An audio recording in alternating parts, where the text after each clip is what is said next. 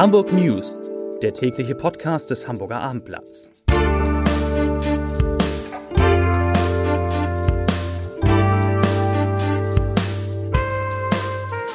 Moin, mein Name ist Lars Heider und heute geht es um den Hamburger Flughafen, der von einem Warnstreik in den nächsten schlittert und jede Menge weitere Warnstreiks gibt's obendrauf. Weitere Themen, die Preise für Eigentumswohnungen in Hamburg könnten vorerst ihren Tiefstand erreicht haben, die Zahl der Zahnärzte sinkt und 10.000 Hamburgerinnen und Hamburger müssen viele Fragen beantworten.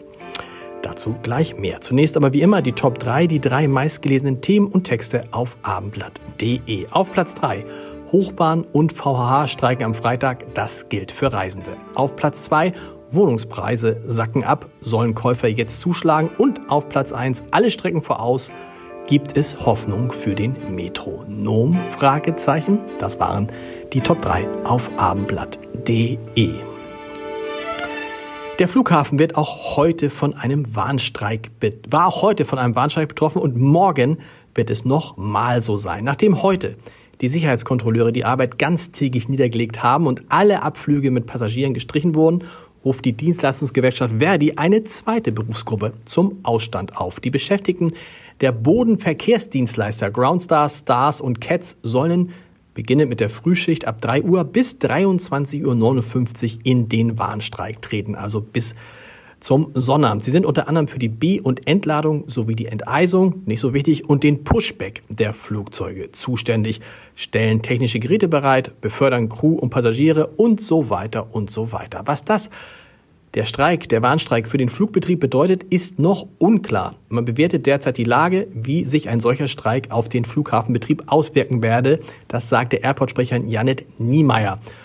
Und sie sagte, ich zitiere wörtlich, Passagiere, die für morgen einen Flug ab oder nach Hamburg geplant haben, sollten auf jeden Fall ihren Flugstatus im Auge behalten und sich gegebenenfalls an die Fluggesellschaft wenden.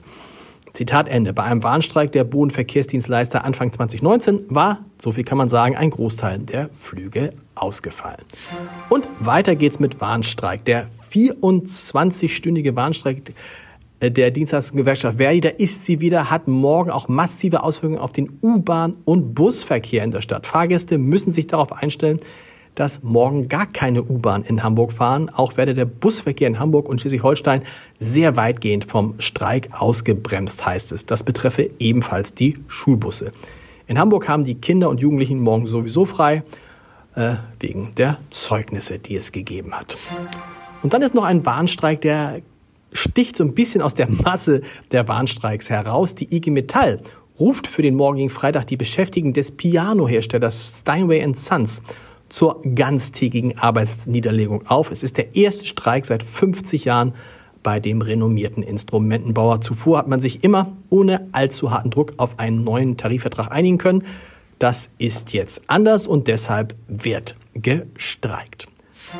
Wohnungen in Deutschland haben sich seit dem Höhepunkt des Immobilienbooms im Frühjahr 2022 deutlich verbilligt. Nach einer aktuellen Auswertung des Online-Portals Immowelt sackten die Quadratmeterpreise seitdem in der Spitze um 21 Prozent an. Im bundesweiten Schnitt lag der Rückgang bei 11 Prozent. Hamburg ist etwas überdurchschnittlich betroffen vom Preisverfall.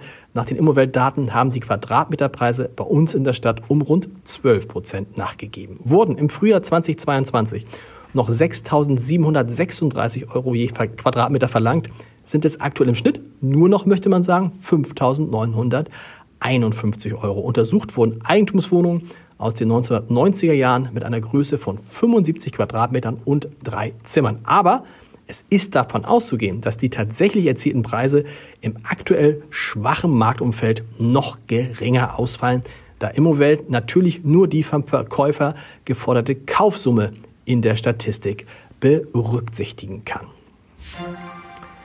Der Trend ist unumkehrbar und trifft jetzt die Hamburger Zahnärzte sowie ihre Patientinnen und Patienten im Besonderen. Es gibt deutlich weniger Zahnarztpraxen als in den vergangenen Jahren und selbst in offiziellen Statistiken gelten drei Hamburger Bezirke mittlerweile als unterversorgt. Das ist das Ergebnis einer schriftlichen kleinen Anfrage der linken Gesundheitspolitikerin Olga Fritzsche. Die Versorgungszahlen belegen danach, dass in den Bezirken Wandsbek, Bergedorf und Harburg der Versorgungsgrad unter 100 Prozent liegt.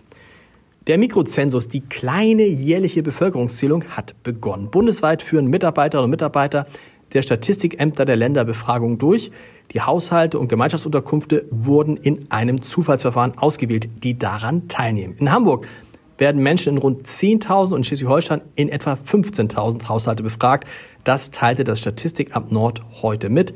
Es werden Daten über die Bevölkerungsstruktur, die wirtschaftliche und soziale Lage der Bevölkerung, über Familien und Haushalte, Lebensbedingungen, Nutzung von Kommunikationstechnologien und Daten über den Arbeitsmarkt erhoben. So. Das war's für heute. Mehr Podcasts des Hamburger Abendblatts finden Sie unter www.abendblatt.de slash podcast. Und wir hören uns morgen wieder mit den Hamburg News um 17 Uhr. Bis dahin. Tschüss.